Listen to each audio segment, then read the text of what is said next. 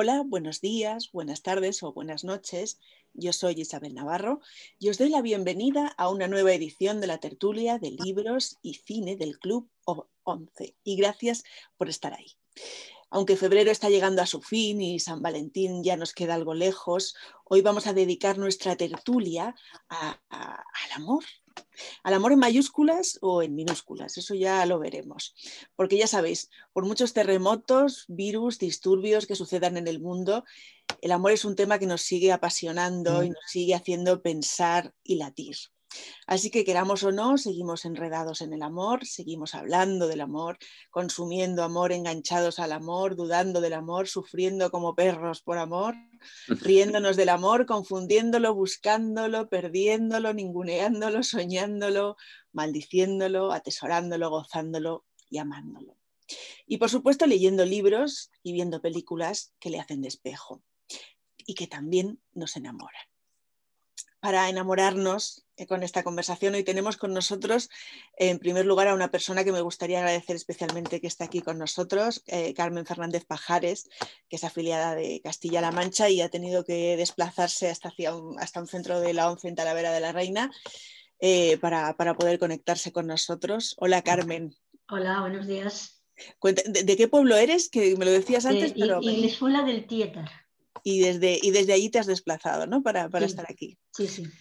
Bueno, ella tiene 63 años eh, y, bueno, está jubilada y muchísimas gracias por, haber hecho el esfuerzo. También tenemos con nosotros a Andrea Muñoz, la, junior de, de, la tertulia de hoy, que es de la Delegación Territorial de La Rioja. Andrea tiene 22 años, es trabajadora social y además escribe. De hecho, tiene dos segundos premios y un primer premio en el concurso Prometeo Literario. Tenemos también con nosotros a Miguel Ángel Casanova Clavería, de la Delegación Territorial de Aragón. Miguel Ángel tiene 62 años, está jubilado y es un lector empedernido al que le gusta viajar y pasear. Supongo que de momento podrás estar haciendo um, lo segundo, pero no lo primero, ¿no? Lo de viajar ahora mismo poco. No, viajar al supermercado, nada más. no mucho más. y por último tenemos a Nicolás Ramos, eh, jubilado, ex jefe de servicios sociales de la Delegación Territorial de Extremadura durante muchos años y que es integrante del grupo de teatro La Porciúncula. Eh, bueno, pues muchísimas gracias a todos por, estar aquí. Para, reflexionar sobre el amor, eh, nos hemos, hemos, elegido algunos títulos, pueden haber sido muchos más o, o podrían haber sido otros, pero nos hemos decidido por El hijo de la novia, de Juan José Campanella, que es una película de 2001, por Kiki El amor se hace, una película española de, Paco León de 2016, por Los puentes de, Madison, que es un clásico ya del 95 de Clint Eastwood, y por El apartamento, que ya son palabras mayores en los clásicos de Billy Wilder en 1960, que la verdad que nos podría servir para muchas, para muchas tertulias porque es de la, podríamos hablar gracias al apartamento del amor, del trabajo, de la amistad, de, muchas otras cosas, pero es, es una, como gran película que es, infinita. ¿no? Y luego en libros hemos elegido 20 poemas de amor y una canción desesperada de Pablo Neruda, que no sé si sabéis que es el libro de poesía en español más vendido de la historia. El amor en los tiempos del cólera, de Gabriel García Márquez, también un clásico maravilloso. Eh, y también esto pasará, una novela más reciente de Milena Busquets, eh, que todos ellos los podéis encontrar en, el Club 11. Eh, bueno, pues vamos, vamos a ello, vamos a meternos en harina o en el corazón. De las películas que hemos propuesto, me gustaría que me dijerais cuál, cuál es vuestra favorita. Carmen, empiezo contigo.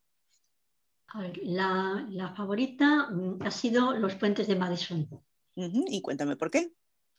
Bueno, pues porque ahí hay mm, varias cuestiones, entre ellas un amor a primera vista que dura cuatro días, eh, pero que luego se mm, se traslada durante toda la vida, aunque no están juntos esa pareja porque ella está casada, tiene su familia y no, no puede renunciar a ella, no puede renunciar al bienestar de un hogar, aun a pesar de que eso la suponga, em, bueno, no ser todo lo feliz que quizás hubiese sido con la otra pareja.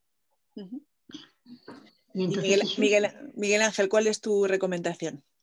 Bueno, yo estoy también con Los Puentes de Madison, me parece una película muy profunda y espectacular, aparte que Clint Eastwood eh, me encanta como actor, eh, pero también el hijo de la novia. No la había visto y ahora al repasarla estos días, eh, al ojearla, eh, me ha sorprendido, pero también aquí sí que tengo que decir que por una cuestión bastante personal, y es cuando aparece el tema de la enfermedad de Alzheimer, ¿no? que la he, la he vivido en mi familia y la tratan de tal manera, de tal manera que me ha encantado, me ha encantado, me ha emocionado y me ha impactado. O sea que yo compartiría las dos. ¿eh? Por supuesto, el apartamento es un clasicón y la de Kiki es más así, bueno, que tiene sus, tiene sus cosas, pero me ha gustado menos, lógicamente. Es... Pero bueno, también, ¿eh? cuidado, que se puede hablar mucho de ella, ¿cierto?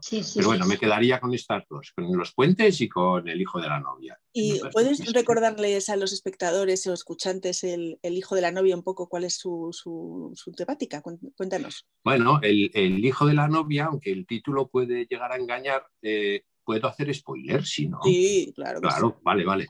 Pues eh, la novia es eh, la madre del protagonista joven ¿eh? y esposa pues, del protagonista ya más mayor y, bueno, padece Alzheimer. Y entonces em, el, el, hijo, el hijo de la novia lleva una vida muy ajetreada porque regenta un restaurante tan ajetreada que mm, pierde el matrimonio, se tiene que, o sea, se separa de su mujer, eh, tienen una niña encantadora y por otra parte aparece el, padre, el padre, el, esposo de la novia, eh, que quiere infinitamente a su mujer. Entonces, eh, cuando esta padece de Alzheimer, el hombre reflexiona tanto y le le quiere regalar la ilusión de poderse casar por la iglesia, porque en su momento, cuando lo hicieron realmente, fue solamente por el juzgado. Entonces, es esa lección de, amor, de ternura, de mm, que bueno, hace cambiar al hijo, hace cambiar al hijo hasta puntos inusitados y, bueno, es que es todo una, una. Y luego también eh, mm, eh, eh, refleja mucho las consecuencias de una vida súper ajetreada, ¿no? que pierdes la relación con tu mujer por parte del hijo, eh, corre peligro la relación con tu niña, con la, nieta de la novia, pero el tío es capaz de, bueno, de, revisar toda, toda, su vida gracias al, amor del padre sobre la, sobre la, la madre, la enferma, y entonces cambia, cambia afortunadamente, o sea que casi casi es un, con un final muy feliz, pero también ¿eh? toda la película está es eh, impregnada de ese amor, de esa ternura, los actores son maravillosos y para mí el, la trama es una pasada, o sea, muy bien, muy bien, muy bien. Ricardo Darín es el protagonista, recordamos. Sí, sí, eso es cierto, que siempre se me olvida yo creo que fue la película con la que se hizo conocido en España, ¿no? fue la primera película suya que, llamó la atención aquí. Y, sí, la verdad que es conmovedora, ¿no? Y es, esa vida del estrés, de, no situar lo importante en el centro, ¿no? Sino estar en la acción, en la acción, en la acción. Y de repente decir, bueno, ¿y los, afectos y los seres humanos dónde están? dentro, de, dentro de, ese, de ese universo. Es para pensar, ¿eh? Para pensar y mucho esa película, sí, sí. Andrea, ¿cuál es, ¿cuál es tu favorita de las que traemos hoy? Hola, pues para mí la preferida ha sido también El hijo de la novia. Eh, me ha tocado mucho, la verdad. Por una parte, eh, me parece, me ha parecido muy, muy profunda en cuanto al amor de pareja eh, en diversas circunstancias, porque lo demuestran diversas circunstancias, también también en cómo intenta compaginar el protagonista, Rafael, eh, el amor que tiene a su novia, cómo se lo quiere demostrar. Me parece que es como eh, que demuestra en, cómo en diferentes momentos de la vida podemos estar para nuestros seres queridos de una u otra manera, ¿no? Bueno, sin duda el amor que tiene Nino, que es el padre, a Norma la madre, me ha impactado muchísimo, me ha parecido, no sé, no sé, es que es tan, tan intenso y tan profundo que, de verdad me ha emocionado un montón. Y, mm, como decía el compañero, eh, la forma que han tenido de retratar la enfermedad de Alzheimer ha sido muy realista, muy cruda, no fuera de sensacionalismos, porque otras veces yo había visto alguna película que eh, sí, el protagonista o la protagonista tenía la enfermedad de Alzheimer o cualquier otra que, le hace perder la memoria o la personalidad o así dura, pero en momentos clave de la película tenía algún momento de... Ay, perdón.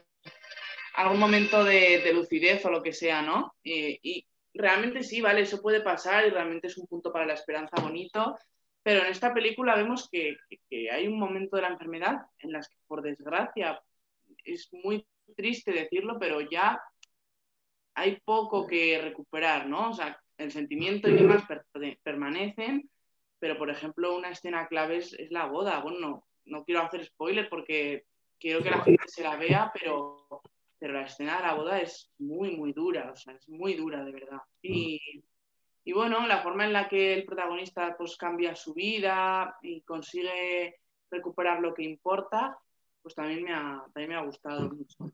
Y también, bueno, la recomendaría para otras circunstancias, esta película la, la, recomiendo para la emoción y el pensamiento y la reflexión, pero también para pasar un rato agradable y para disfrutar, también recomiendo la de Kiki, el amor se hace, la verdad, porque me ha parecido una película, pues, bueno, muy ligera, muy pero a la vez que tiene mucho contenido, o sea, hay mucha, creo que hay bastante ahí que tocar, no solo en cuanto a diversidad afectivo-sexual, sino también en cuanto a tema de discapacidad, también se ve representada. Y en cuanto a, bueno, no sé. Eso, es muy interesante. Luego, luego lo hablaremos porque si hay una escena comiquísima, ¿no? De, sí, por favor, el sordo, el sordo con, con, el teléfono erótico y la intérprete.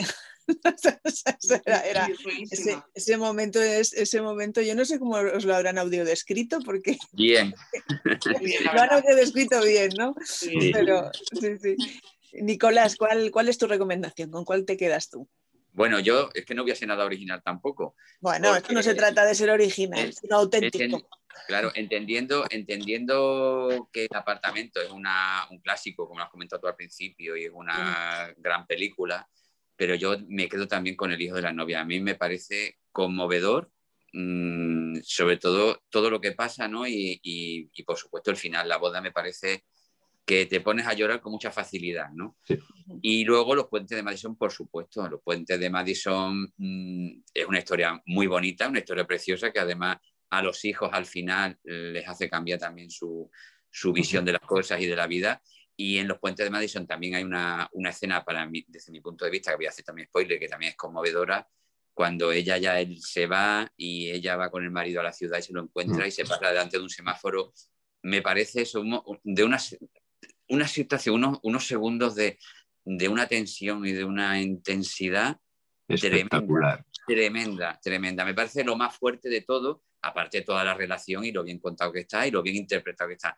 Pero esa escena, ella con la mano en el manillar de la puerta, eh, en fin, me parece tremendo. esa, escena y la escena de la boda me parecen, mm, para mí, dos cumbres del cine, ¿eh? te quiero decir, me parecen impresionantes. Muy fuerte y muy, muy, que te queda muy pegado al, asiento. Vamos, entonces casi es redundante preguntaros si habéis llorado con alguna, porque tú, Carmen, has llorado con, alguna de las películas. Me saltaron las lágrimas precisamente en el momento que acaba de describir el compañero. Justamente en ese momento. ¿Y por qué? Pues porque fue ahí un no saber eh, ella qué hacer en ese, momento. Por un lado estaba su familia y por otro lado el gran amor. Y claro, era una decisión muy fuerte y muy dura. Claro, es que aquí tenemos, o sea, en El hijo de la novia y en Los puentes de Madison casi son como dos amores contrapuestos, ¿no? Uno es el amor del tiempo, ¿no? El amor construido con el tiempo, con la ternura, con, todo ese, con toda esa argamasa del compañerismo y del compartir, ¿no? Y el otro es el amor fugaz, el amor mm, mm, flechazo, el amor intenso, que se condensa en muy poquitos días y que también se magnifica su recuerdo, ¿no? Por, precisamente porque, porque no se ha podido vivir, ¿no? Luego eso a lo mejor se lleva, se convierte, conviertes en pareja y no te aguantas, ¿no? Pero claro, no, cuando no llegas a experimentar ese, ese, esa otra parte del amor, pues igual también te, es más fácil, más fácil idealizarlo, ¿no? ¿Tú en qué escena has llorado, Miguel Ángel? No, yo en El hijo de la novia. Ahí con, sí, pues todo lo que es la relación con, con, con la madre, con la enfermedad de Alzheimer, claro, ahí sí que eh, es que ya os he dicho al principio que, bueno, mi madre falleció de Alzheimer y tal, y entonces los recuerdos están ahí a flor de piel, y, como lo hacen tan bien, como lo hacen tan bien, pues entonces te llega al fondo. Sin embargo, yo con lo de los puentes de Madison, mm, no, no, no he llegado a tener esas sensaciones de, tristeza, pero sí que a lo que acabas de decir tú, Isabel, eh, yo añadiría que ahí reflejan muy bien pues un poco la frustración de la típica mujer de una edad mediana, ama de casa, el perfil habitual de, nuestra sociedad, eh, y que el fotógrafo le hace ver que se tiene que olvidar de todo eso y tiene que ser ella misma, o sea, se tiene que, que, valorar a sí misma, ¿no? Creo que esto es una cuestión también que unida a ese amor eh, fugaz, ese amor fuerte, pues aún hace que, que, la relación sea mucho más intensa, porque ella despierta, ¿no? Se, eh, eso, se, se, toma más en serio a sí misma, ¿no? Y todo eso a mí me parece fantástico. Sin embargo, fíjate, yo no lo he visto con, con esa sensación de tristeza, sino en este caso un poco al revés, ¿no? Es decir, pues bien, ya que sí, que esto tiene que ser un mensaje, ¿no? Para, para todas aquellas mujeres que han, que han sido víctimas de, una, de un tipo de sociedad como muy machista, aunque el marido no lo es, pero sí, sí el entorno, sí eh, la cultura en definitiva, ¿no? Y eso es un mensaje que, que eh, vigente totalmente ¿eh? todavía. O sea que, lo quería destacar también, vamos. yo, creo que, yo, creo que, fíjate, todas esas escenas tan sensuales eh, que son en los momentos en los que él la mira a través de la cámara de fotos, ¿no? Porque es de alguna manera como que ella la ve, la ve por primera, o sea, en realidad es, la primera vez que ella está siendo, siendo vista, ¿no? Siendo vista como mujer. ¿no? Entonces, esa, y eso y, a la vez eso le, a ella misma le descubre quién es ella no o sea es como o sea hace un poco el verte en los ojos del otro no del enamorado siempre mm. es como de repente cobrar cobrar una, nueva vida no pues, como recuperar lo bueno que tenías de lo que te has ido olvidando. Y de hecho de hecho en, en, la propia película lo refleja muy bien porque cuando eh, por lo menos la audiodescripción, ¿no? A ella la, la, pone como una mujer, bueno, pues una mujer así un poco mediocre, con vestida de cualquier manera, tal y cuando ya él, aparece, pues ya, ya cambia, se compra aquel vestido, se pone estupenda, guapísima, y cuando vuelve otra vez a la familia, a sí misma. y cuando vuelve otra vez a la familia, vuelve otra vez a su estado original. O sea, mm, bueno, a lo, a, lo, a lo, ordinario, a lo, a lo, que ya está, a lo que ya está bueno, Vuelve por fuera, pero claro, por dentro sí, no. Claro, sí, sí, sí, por fuera. Claro, por dentro se ha transformado completamente, ¿no? Esa, eso, la luz está dentro. Y, no, nos olvidemos que además es Meryl Streep, que está extraordinaria. ¿no? una interpretación alucinante. Es alucinante. Ella siempre. Mm. Sí, sí, pero es como, de hecho, eh, yo creo que ahí mm, dices, ahora la ves y dices, pero, pero yo recuerdo haber visto esa película en el cine en el 96, 97, cuando, cuando se estrenó, ¿no? Y dices, pues es que una mujer madura no era, o sea, es que no, te la están vendiendo como una mujer madura, claro, madura es ahora, es ahora, me sí, pero en ese momento de repente es como de, claro, una mujer así, que ya se le ha pasado, o sea, que ya, que ya no puede tener un gran amor, ¿no? Y, y, sí, y sí, ¿no? Y, y, vosotros qué creéis? ¿Que el amor es una cosa que se construye con el tiempo o, o que irrumpe así como, como, en el, como en los puentes de Madison? Yo creo que el amor es una locura, que de repente te llega, te das cuenta a lo mejor de que, de que tu mundo se ha hecho mucho más grande, que todas las buenas sensaciones que te da el amor, ¿no? Por una persona en concreto, a lo mejor te das cuenta como de pronto, o sea, yo creo que realmente a lo mejor es un sentimiento que está ahí antes, pero que, que de pronto explota, ¿no? Por así decirlo, es como la imagen que se me viene a mí, que, que, que se abre ahí de pronto, ¿no?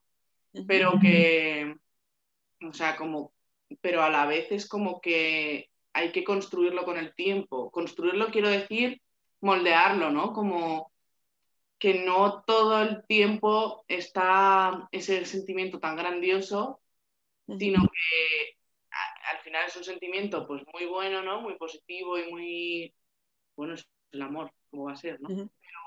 pero, que va cambiando, que, que, que deja como de ser lo único para ser una parte fundamental de la vida, pero no, pero no como con la fuerza del principio, que, claro, es que, como que, se adapta cuando te, cuando te desidealizas a la persona, empiezas a verle los defectos y las cosas, pero aún así es como cuando más se demuestra el amor y dices, oh, pues no era tan como pensaba, pero aún así le sigo queriendo. Nicolás, ¿qué se, ¿cómo se ven las cosas desde, desde, esa, edad? Claro, yo, yo pienso que el amor, el amor, eh, es decir, el, amor sobre todo, por ejemplo, que aparece en, el, en, en los puentes de Madison, es que son, eh, hay dos tipos de amores distintos, además lo, refleja muy bien tanto en el hijo de la novia como el, en los puentes de Madison. ¿no? Ese amor que es el flechazo, que es la pasión inicial, menos mal que dura poco tiempo, porque si no eso acaba con uno. O sea, que, eso, si durase mucho en el tiempo, evidentemente acaba con uno. Entonces, eh, la pasión inicial, las mariposas en el estómago y todo eso, eso dura un tiempo y lo que queda después, lo que estoy de acuerdo con Andrea, hay que construir. Es lo que aparece en el hijo de la novia, ¿no? Lo que eh, Héctor Alterio construye eh, eh, a lo largo del tiempo. O sea, su mujer era guapísima, era estupenda, estaba súper enamorado de, él, de ella, supongo que vivió una pasión inicial tremenda, pero luego lo que queda ahí es un amor verdadero porque, porque llega hasta el final, ¿no? Entonces, evidentemente, sí, evidentemente la pasión se acaba, afortunadamente, porque si no, esto no hay quien aguante, y luego ya lo que queda es lo que hay que reconstruir y efectivamente es que cuando ya se acaba eso empieza a ver uno de los defectos, pero empieza a ver también las virtudes de una forma más sosegada, más tranquila y, es un punto de inflexión porque ahí uno decide pues tiro para adelante con esta persona o a lo mejor dice pues no, no es la persona que me había equivocado, no es la persona que yo pensaba que era, ¿no? Eso también puede pasar. Carmen, ¿qué querías decir? Pues eh, no, nada, están diciéndolo casi todo. Realmente es eso, si el amor es, pues eso, el flechazo principal y después con el tiempo es eh, la adaptación de la pareja y el, ver si realmente es tu pareja ideal o no. Simplemente eso.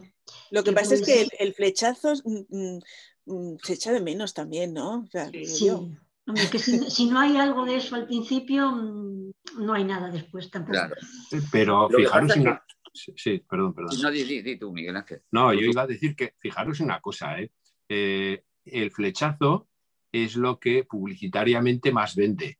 ¿eh? En películas, en libros y tal, surge mucho la figura del flechazo, pero yo diría que el amor llega por distintos caminos. Evidentemente que el flechazo puede ser, y de hecho es uno de ellos, pero también puede llegar a través de un conocimiento previo, de un tiempo, y que bueno, pues te va haciendo que te sientes muy cómodo, muy a gusto con una persona, que cada día un poquito mejor, que no sé qué, en fin.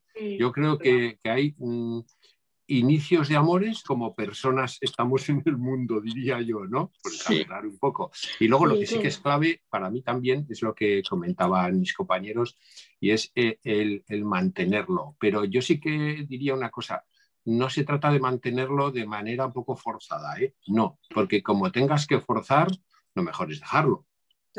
Lo mejor es, es, verdad que le tienes que poner, porque te interesa y al primero, ¿eh? por egoísmo, le tienes que poner interés y en el interés sí que viene el cuidado, ¿no? Decir, bueno, pues eh, en, en la relación de una pareja no eres tú solo, es también la otra persona, pero si algún esfuerzo tienes que hacer, y lo digo desde la perspectiva de un, hombre, es eh, procurar no atosigar, no anular eh, a, la, otra persona, a, tu pareja, ¿no?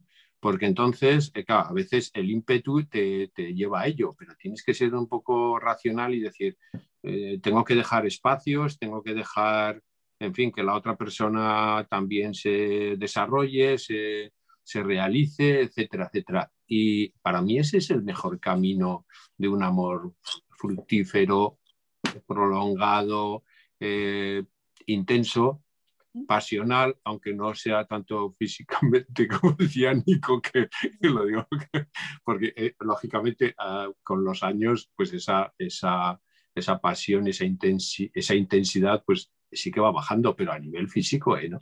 a nivel eh, afectivo. Mm, quizás es porque yo llevo 46 años con mi pareja, no lo sé, y evidentemente en estas opiniones influye mucho tu experiencia, ¿no? Claro, eh, pero, claro, por supuesto. Pero también todos los días lo cuidas, ¿no? Lo cuidas ya, o procuras cuidarlo, cuidado, que nunca, no siempre aciertas, ¿no?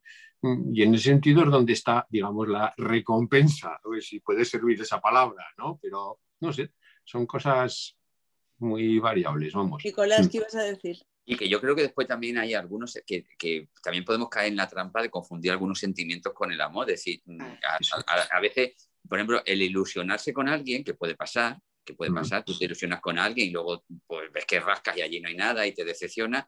Y luego también la atracción sexual. Es decir, a veces podemos confundir el, amor con la atracción sexual. Yo creo que hay una película que se llama ¿Por qué lo llaman amor cuando quieren decir sexo? Y eso también puede, eso también puede pasar. Esto también puede pasar, ¿no? Que confundamos la atracción sexual por alguien, pues porque mira, es que realmente, pues yo qué sé, por muchas cosas, ¿no? Pero luego no hay nada más. Mm. Y eso también se nota. Y muchas veces. el, confundirlo, Nico, puede venir porque yo creo que se ha frivolizado mucho sobre la palabra amor. Sí, ¿eh? y, se ha generalizado mucho. En, el, en la caja del amor entra de todo, ¿no? Y, yo creo que no es tanto eso. La, la, atracción física es natural, yo creo que puede ser natural. Eh, entonces no pasa nada por hablar de atracción física y ya está, pero tanto ni en el sexo masculino ni en el, como en el femenino, ¿no?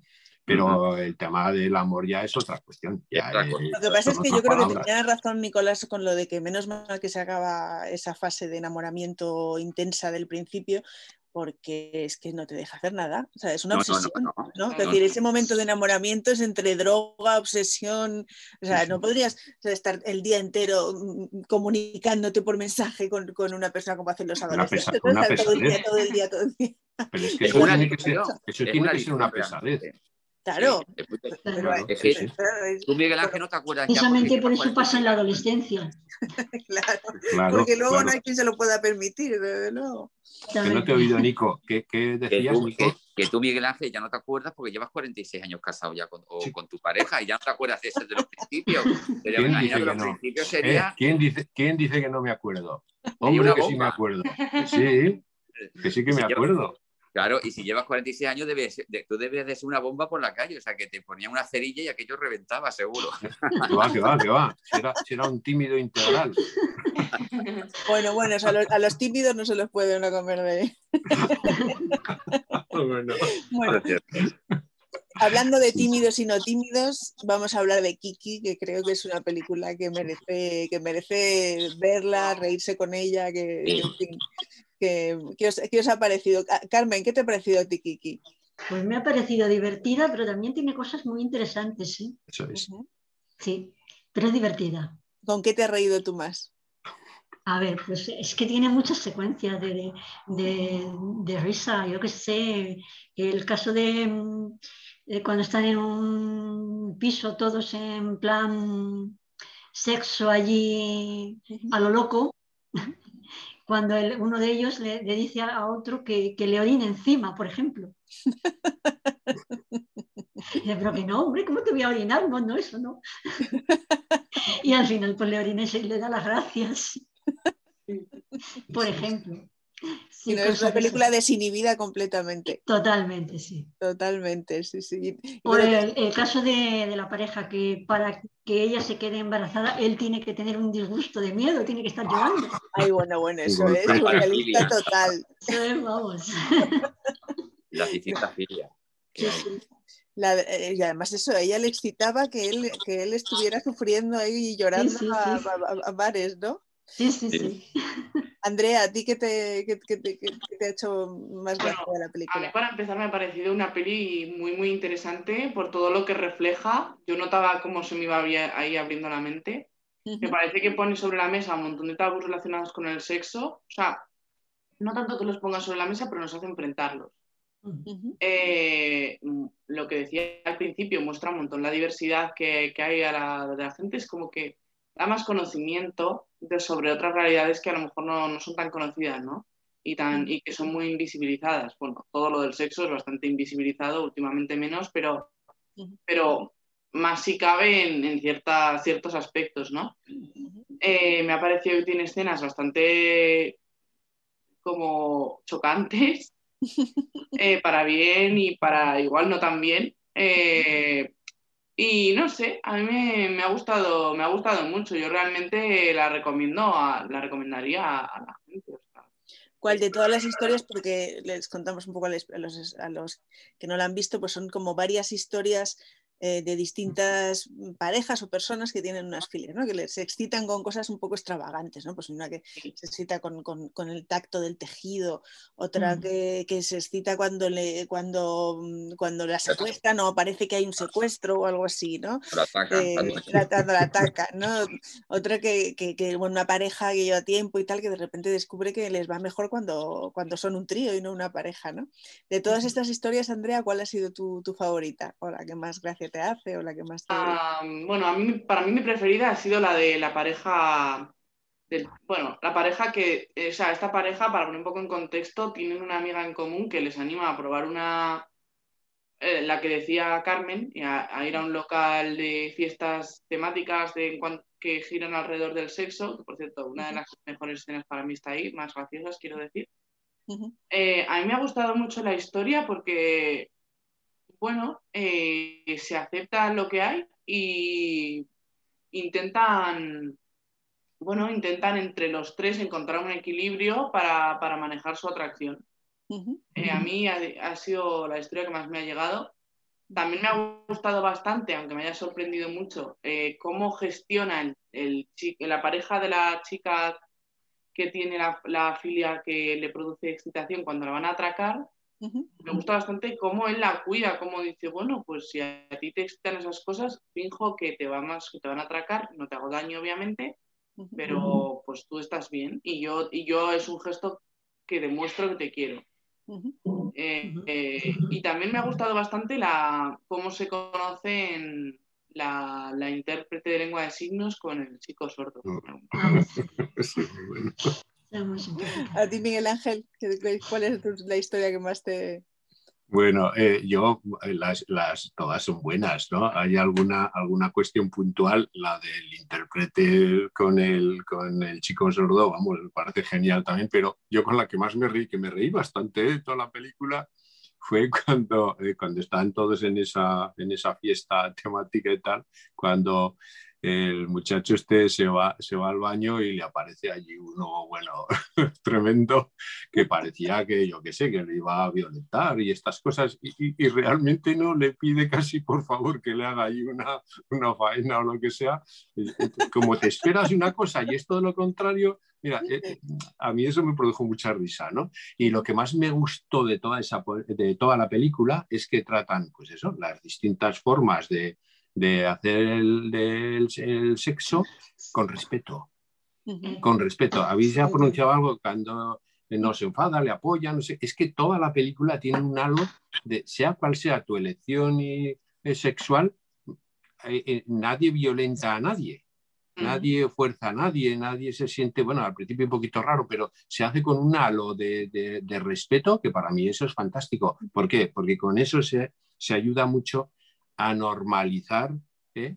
Eh, cualquier opción que la gente tome por, a la hora de practicar sexo. ¿Por qué no? O sea, quiero decir que, y, sí, sí, es una de las películas, vamos, aparte de, muy, de muy cómica, que muy, muy aperturista, ¿no? Y, y, siempre se debe de tener en cuenta trabajar en esa línea, ¿eh? porque volvernos atrás es muy fácil en nuestra sociedad. ¿eh? Cosas que creemos que podemos tener ya conseguidas, ¿eh?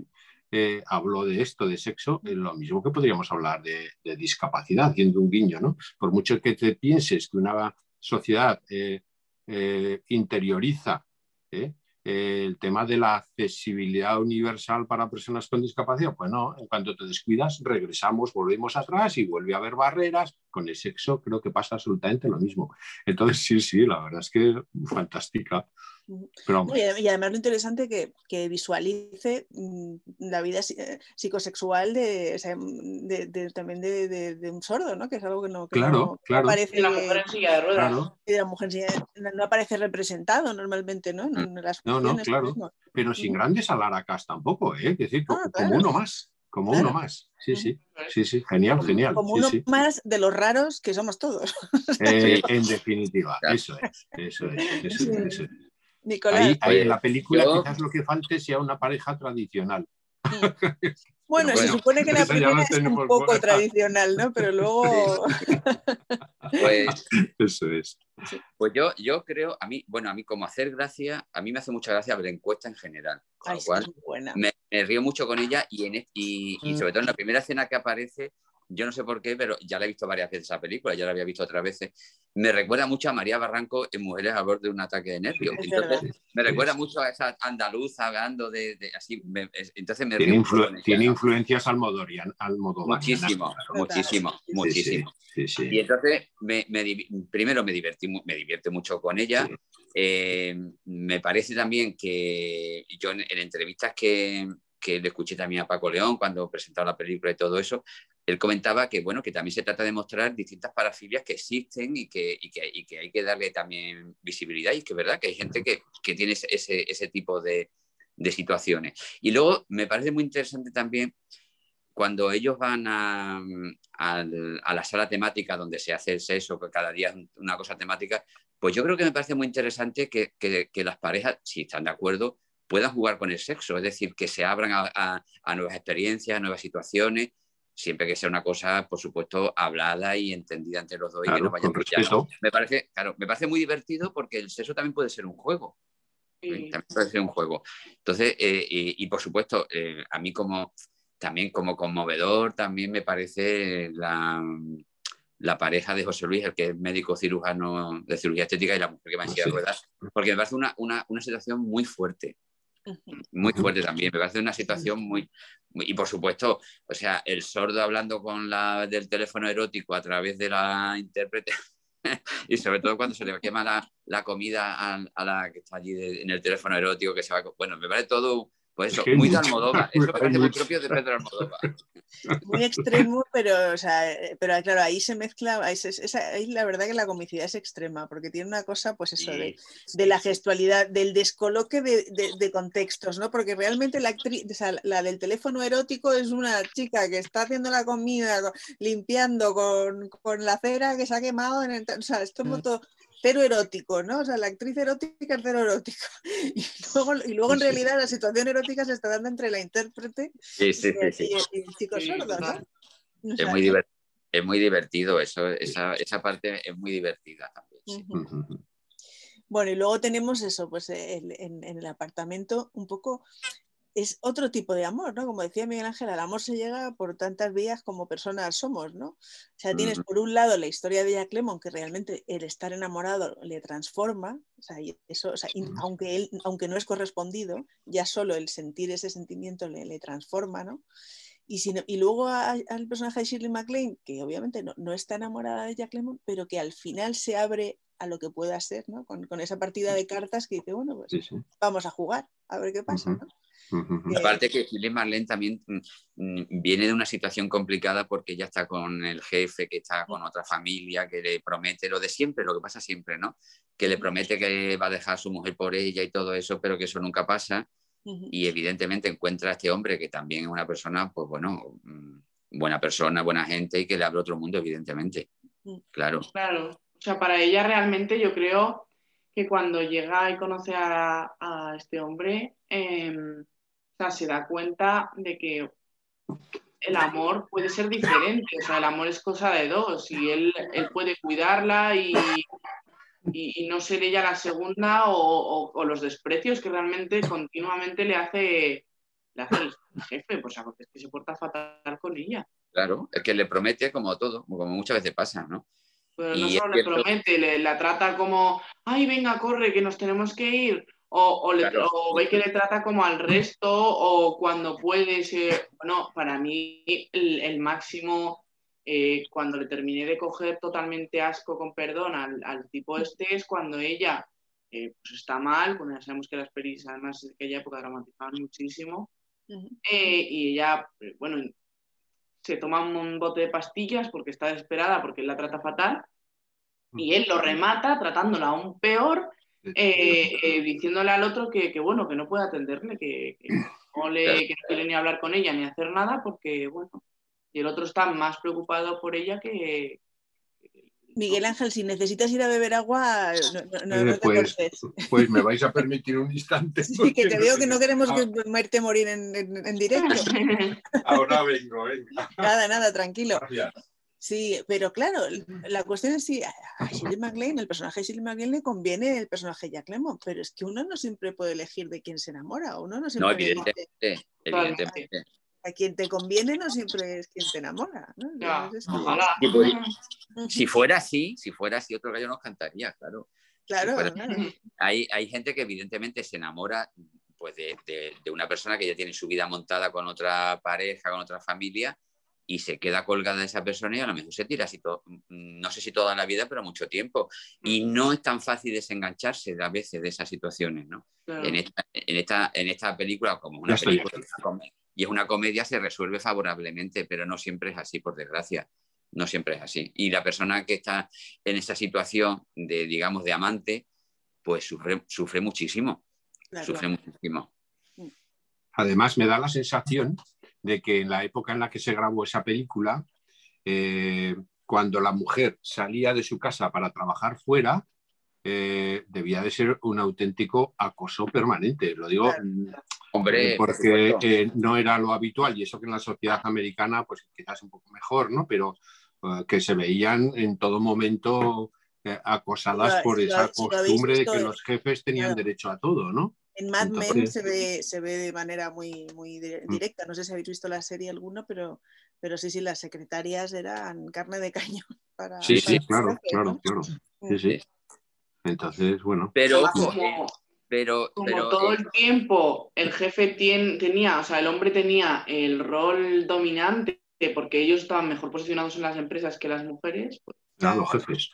Pero en esta película, en esta película también refleja una cosa interesante, que efectivamente el, interés de, los jefes hacia las mujeres, un interés de aprovechamiento y, sexual claramente, pero también mm, está en ese, en ese fondo cómo los jefes aprovechan de Jack Lemon para que le deje el apartamento a cambio de ascenso. su vida, de posibles ascensos y todo eso. O sea, es curioso como el, parece ser que el hecho de ser jefe te da, te da mm, como ese, ese derecho a abusar de, de, mm, de la mujer en un sentido y de los hombres o de algunos hombres en otro sentido, pero al final siempre hay un abuso, ¿no? Sí, sí. Totalmente. Bueno, vamos a pasarnos a los libros. Carmen, ¿tú cuál, cuál, nos recomiendas? Libros. Hombre, yo creo, yo me he leído solamente dos. Me he leído eh, El amor en tiempos de cólera y el de el, otro, el de. ¿El de Pablo Neruda o el de Milena Busquets? el de Milena Busquets. Todo esto pasará. Eh, sí. Todo esto pasará, exactamente. Justamente dos, libros totalmente contrapuestos el uno al otro. Total, sí. Entonces, bueno, yo creo que los dos tienen muchas cosas interesantes. Hay que situarlos a cada uno en su época, claro. Por supuesto, porque en el primero eh, se ve claramente la dominación primero del padre, después del marido, de la sociedad machista absoluta, en el de García Márquez, dices, ¿no? Sí, sí. sí, Y bueno, que, hay 50 años de un matrimonio que podría haber sido, bueno, sería seguramente bueno, pero que, tuvo sus altibajos, pero que al final ella fue la que eligió realmente ese matrimonio. Ya sería por posición social, no creo que por amor, pero sí por la posición del marido, seguramente, por su bienestar económico también. Y bueno, mm, al final fue una elección suya, aunque un poco obligada por el padre, porque no la dejó disfrutar del que ella suponía su gran amor. ¿Y, el de Milena, ¿Y el de Milena Busquets por qué te ha gustado? Porque dices que también A ver, pues no lo sé, yo creo que es porque es todo, lo contrario, es un, amor muy, muy em, moderno, así como muy hippie, muy, de, muy abierto de todo. Pero sobre, sobre, todo hay una cosa que me llama la atención y es que ella es como si hablase con su madre muerta, que le cuenta su vida, sus historias a su manera, pero a la madre muerta realmente. Como si la madre no hubiese aprobado nunca la vida de esa chica y ella le estuviese explicando a su madre el por qué hacía lo que hacía realmente. Sí, al final te queda la duda si la gran historia de amor no será la de ella con la madre, ¿no? sí, sí, sí, sí, exactamente. Porque las otras son muy ligeras, ¿no? Eso es. amor con los hombres son muy ligeras. Sí, exactamente. Eh, Nicolás, ¿tú qué, nos recomiendas de los a ver, Yo, vamos a ver, mm, yo tengo una debilidad por García Márquez. Entonces, mm, a mí me parece, de García Márquez, yo se lo comentaba también el otro día hablando en la previa y todo eso, de García Márquez me gusta, primero, me gusta más cómo escribe que lo que escribe, que lo que cuenta. Que lo que cuenta también me gusta muchísimo, pero es que me parece de una más, mm, eh, tanto esta como Cien años de soledad, como El coronel, cualquiera de ellas está escrito de tal manera, o sea, el, realismo mágico, esa manera de escribir los sudamericanos que tienen, a mí me enamora, me, encanta y me gusta mucho más, eh, y me gusta, pero me gusta muchísimo cómo lo cuentan, cómo lo cuentan y por supuesto lo que cuentan también, ¿no? Me parece una cosa mm, que en la literatura, por desgracia, española contemporánea, eso no existe por lo menos desde mi punto de vista, te tienes que ir, o sea, tú lees una novela de las que lees cualquier, incluso esta de todo esto pasará, también, o también, también esto pasará, pues una novela, mm, desde un punto de vista literario, es una novela más. Y yo me he sentido muy identificado con lo que cuenta em, la, protagonista de esta novela, porque cuando murió mi madre a mí me pasó un poco lo mismo. Yo, es verdad que vives la vida, pero mm, sobrevuela, mm, los primeros meses sobrevuela mucho pues la idea de, tu madre que ha muerto, que ha fallecido y que, evidentemente algo se va cuando, cuando, cuando se muere tus padres, algo se van con ellos también. Entonces, durante un tiempo sobrevuela mucho sobre toda tu vida eh, eso, ¿no? Pero mm, Gabriel García Márquez, mm. Miguel Asturias o cualquiera de estos me parece que escriben de una manera que no está al alcance de cualquiera. Y, y, entonces me gusta muchísimo el amor a los tiempos de escuela. Lo que cuenta y sobre todo cómo lo cuenta. Yo muchas veces pienso que eh, traducir una novela como, eh, como esta a otro idioma debe ser dificilísimo. Debe ser muy difícil no transmitir la historia, sino cómo se transmite esa historia. ¿no? Y luego, yo no soy muy de poesía, evidentemente, no soy muy de poesía. Eh, a Pablo Neruda lo conozco y, por supuesto, los dos poemas famosos, el 15 y el 20, este de Me gusta cuando calla porque está como ausente y puedo escribir los versos más tristes esta noche. Por supuesto que que son mm, dos poemas súper conocidos. Y luego a mí, a mí también me llegó mucho Pablo Neruda a través, que, a través de unos cantantes, se llaman eh, Olga Mazón y Manuel Picón, que versionaron los versos del Capitán, no todos, pero sacaron un disco de años 75, 76, y que además yo lo vi en directo, y que si no lo habéis oído nunca, os lo recomiendo, que lo busquéis en Spotify, están los versos del Capitán. Y entonces eh, eh, también es un libro de poesías de, de Neruda, posterior a este, evidentemente, porque este lo escribió muy, muy joven. Yo creo que los versos del capitán de año cuarenta y tanto, me parece a mí. Y, bueno, mm, yo me quedo con, El amor a los tiempos del cólera, eh, con mucha diferencia sobre los otros dos. Miguel Ángel. Bueno, yo lo de los 20 poemas de amor eh, me atrevería a decir que no es tanto un libro, es eh, pues yo qué sé, eh, un, santuario de la poesía, porque es tan, tan, tan intenso, en pocas palabras, tan intenso, con unas eligiendo todos los vocablos, vamos, una perfección, ¿no? Eh, te sobrecoges incluso. Pero bueno, dejando ese aparte, eh, yo estoy con Nico también, que el amor en tiempos del cólera. Vamos, muchísimo más. El otro, el de todo esto pasará, mm, lo he encontrado más si sirve la expresión también, más normal, ¿no? No me ha, no me ha dicho tanto, salvo, sí, salvo el, la cuestión de la hija con la madre muerta, pero el resto, pues bueno, una, un ambiente muy burguesito, muy, muy ligero, muy, sí, muy libre, muy hippie, eh, pero bueno, puede sacar reflexiones, lógicamente, pero no, no tanto, no tanto. El amor en tiempos de cólera, impresionante. Eh, creo que tienes razón, Nico, es más... Eh, eh, cómo, cuentan las cosas este hombre, ¿no? García Márquez. Es puro costumbrismo, me parece, pero de esa sociedad tan, eso, tan, tan mágica. Eh, luego, para mí es un libro muy abierto a distintas interpretaciones, ¿no? Porque lo que comentaba Carmen, la, Fermina Daza, ¿por qué se ha casado con el que se casó? Pues en realidad no lo sabemos muy bien. Yo creo que lo deja, hábilmente lo deja a la interpretación de cada uno. ¿no? Luego lo, que, lo que se debía de llevar mucho en la época era ese amor, pues, enfermizo del hombre este, de Florentino, tan enfermizo que, que era, yo qué sé, ¿no? tremendo, pero lo refleja espectacularmente cómo, mete las, cómo introduce en el libro las infidelidades, ¿eh? porque evidentemente pues era una sociedad muy machista, y de nuevo el drama de la mujer coartada. O sea, es que eso está ahí permanente, ¿no?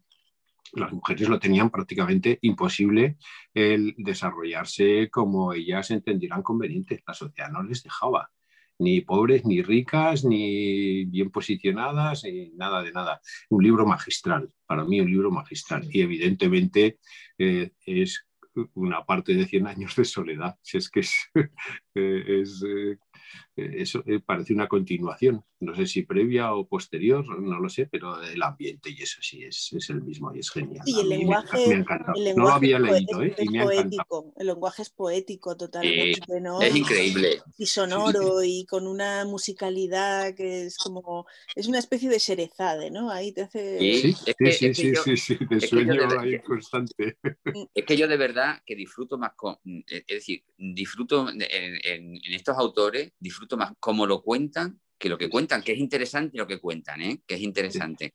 Y una cosa anecdótica. Te metes en el ambiente, ¿verdad, Nico? Sí, sí, te metes y una, cosa, y una cosa anecdótica, que yo ya, ya, no hablo más de esto, una cosa anecdótica también es los nombres que le pone a, a, a, los protagonistas. yo, a mí los nombres me parecían súper divertidos todos, sobre todo los de las el mujeres. el Pío 12 también. León 13. León 13. Era, era todo súper eh, tránsito, tránsito, la madre de, de, del protagonista tránsito, la, Bueno, increíble. Los nombres también es que son, muy divertidos, me, me, llama mucho la atención. Andrea. Pues yo, sinceramente, todos los libros han tenido cosas buenas, porque es innegable, pero no recomendaría ninguno, porque ¿Ah? ninguno me ha llegado como para decirle, por ejemplo, a una persona, oye, a ver, te voy a recomendar que te leas este libro. No, no, no.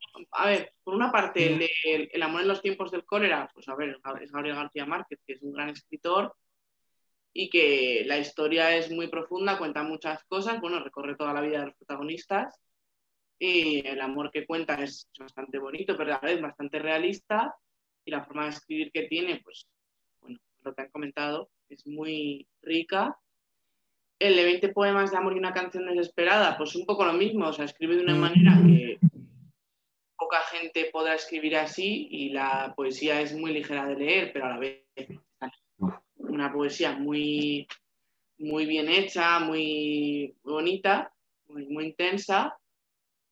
Y el de también esto pasará, pues toca bastantes cosas, refleja bastante bien, creo, los sentimientos de la protagonista de que, bueno, está un poco perdida en la vida la mujer eh, y la relación que mantenía con su madre, pero no sé, no, no sé, ninguno me ha tocado la fibra, no, no sé, a lo mejor soy yo, pero... No, Andrea, recomiéndanos alguno que no estuviera en la selección, que seguro que, que, que se que, yo al final, aquí hemos hecho una selección un poco obviamente eh, se podrían haber entrado tantísimos libros, ¿no? Porque al final todas las grandes historias son historias de amor, ¿no?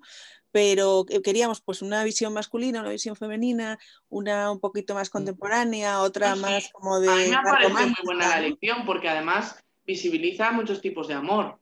Muchos tipos de amor en cuanto a amor de pareja, amor de familia, amor de amigos y a la vez en el amor de pareja muchos muchas formas de amar, ¿no? a mí eso sí que me parece, me, ha gustado leer estos libros, la verdad. Pero vaya, que quiero decir que así como otras historias de amor, me han hecho ahí... Pues venga, mojate, mojate, recomiéndanos alguno que, que, tengamos que leer. Si ahora te pues acuerdas, que eso a veces pasa, ¿no? Que te, preguntan y justo te, y justo te bloqueas me pasa así porque realmente creo que las novelas románticas, a ver, tampoco es que haya leído muchísimas, ¿eh? empecé a leer más sobre todo el año pasado, pero a veces es como que caen en ciertos topiquillos, pero bueno, esto desde mi poquísima experiencia. Pero alguna, uf, es que no sé. ¿Alguna que te haya emocionado, que te haya, que te haya recomendado especialmente a la gente? ¿Tenéis que leer no sé qué? O que A ver, hay una, no sé, no sé, tendría que pensar, pero... Yo creo que te está dando vergüenza decir la que tienes en la cabeza, no sé por qué. me parece que no, no, voy muy desencaminada.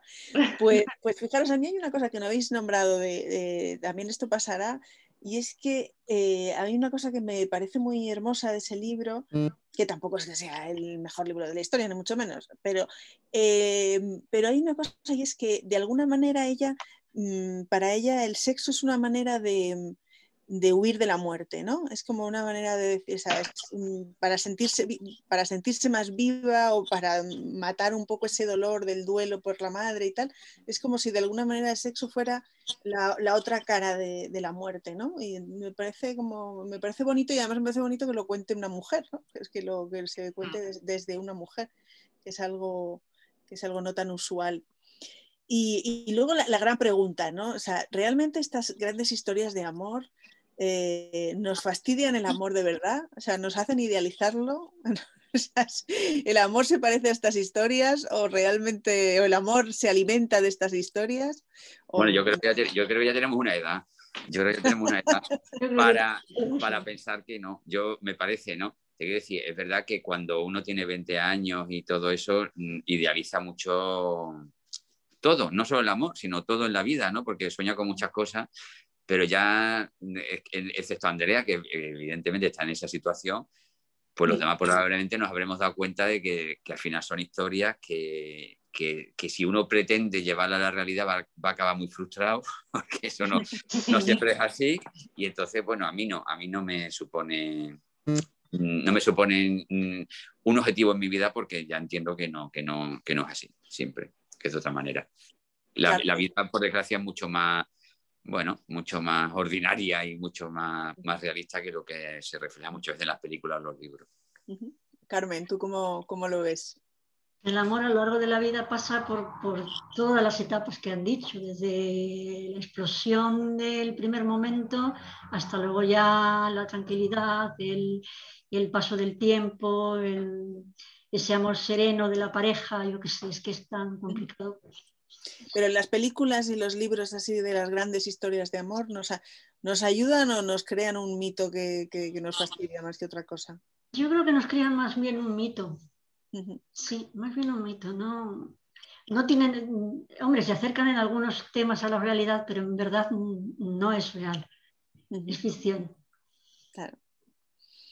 Lo que pasa es que eso tiene un... Sí, perdona, no, Nicolás. no, no, no, no, Miguel Ángel, luego, luego cuento yo. No, yo, yo ahí diría varias cosas, ¿no? Una que en los inicios eh, del amor, evidentemente que sí te riges un poco por lo, por lo convencional o, lo, por, lo que estás recibiendo por parte externa, ¿no? De películas, de libros, etc. Eh, y luego, cuando eres adulto, depende de si eres una persona, digamos, más más madura o eres una persona más fantástica, más imaginativa. Eh, yo creo que si eres una persona más fantástica sí que es más fácil de que te dejes llevar por, por estos cánones que nos marcan siempre el cine y la literatura y tal, ¿no? Y si, bueno, te consideras una persona, digamos, más racional, pues evidentemente que el tiempo te va llevando a que no te impacte tanto, ¿no? Ni, tanto ni poco, que no te impacte absolutamente nada. Pero creo que en esta sociedad sí que influye mucho, ¿eh? muchísimo, porque, mm, no sé, ves por ahí comportamientos que dices, cielos, y yo qué sé, si, si, este es el ideal de esta persona, anda, que no se va a dar leches. Pero, bueno, oye, a fin de cuentas es la opción de cada uno. ¿eh? En esto sí que, como decía antes, eh, cada uno es un mundo, ¿no? Pero vamos, creo que sí que influye bastante, sí. Nicolás, que ibas a decir algo. Y pues un, poco lo que está diciendo Miguel Ángel, que depende en qué estados y en qué situaciones te puede influir bastante y bastante negativamente. Por ejemplo, eh, el movimiento feminista ha renegado mucho de las películas, o sea, de las novelas románticas, de lo del príncipe azul y todo eso, pues ha renegado mucho porque efectivamente no existe eso. Y luego tenemos otro problema ahora mismo, que yo creo que sí que, cada vez están alertando más, sobre todo en los jóvenes, en, en los adolescentes, y es el acceso tan fácil que hay al porno y, el problema que se supone a la hora de cosificar al otro, al, sobre todo a la otra, ¿no? Al contrario, porque, porque evidentemente lo que se ve ahí no es real y lo que uno pretende muchas veces cuando no tiene unas ideas formadas tan claras por, porque es un adolescente o porque es muy joven, es, mm, eh, eh, se pueden llegar a cometer ciertos abusos que está pasando y que se están alertando mucho sobre esta situación, ¿no? El acceso a cierta a ver ciertas películas de contenidos que no son reales y que puede hacer muchísimo daño y sobre todo como decía antes Miguel Ángel también en otro, en, otro capítulo que estábamos hablando de otra cosa, volver hacia atrás, otra vez volver a situaciones machistas que ya lo habíamos superado, ¿no? Y es que lo peor del, porno es que no está vinculado a las emociones, a la ternura, son, actores que no se miran, que no... Entonces, claro, imagínate si ese es el referente de, casi niños, ¿no? Porque como está tan accesible, tan y es que el acceso es tan, fácil que, es un problema. Claro, ¿eh? lo, lo, bueno de Kitty es un poco eso, ¿no? Que puede ser o sea, sexualidad un poco extrema, pero al final siempre está conectada con las emociones. Y con, respeto, yo insisto. con respeto, sí, sí, sí. Andrea, ¿tú qué, crees? ¿Nos, nos, nos, hace daño este, estos mitos del gran amor? A ver, yo supongo que por lo que decían antes, aún creo en el amor. Claro, que hay que creer en el amor. Pues, y creer creemos, creer creemos. No, quiero decir a ver, creo que el mayor problema de estas historias es que no muestran el amor, a ver, salvo excepciones, ¿eh? Como que no muestran el amor del día a día, ¿no? O sea, te presentan el amor o al principio cuando está el flechazo o una o se centran en una obra exclusiva de amor, ¿no? Como en la peli del hijo de la novia que se centra en la, en la gran obra de, de la del hombre mayor de casarse con su mujer otra vez porque es un acto de amor, ¿no? Pero realmente creo que el amor verdadero, así bonito, muy bonito, está en, muchas formas. Eh, al día a día se presenta.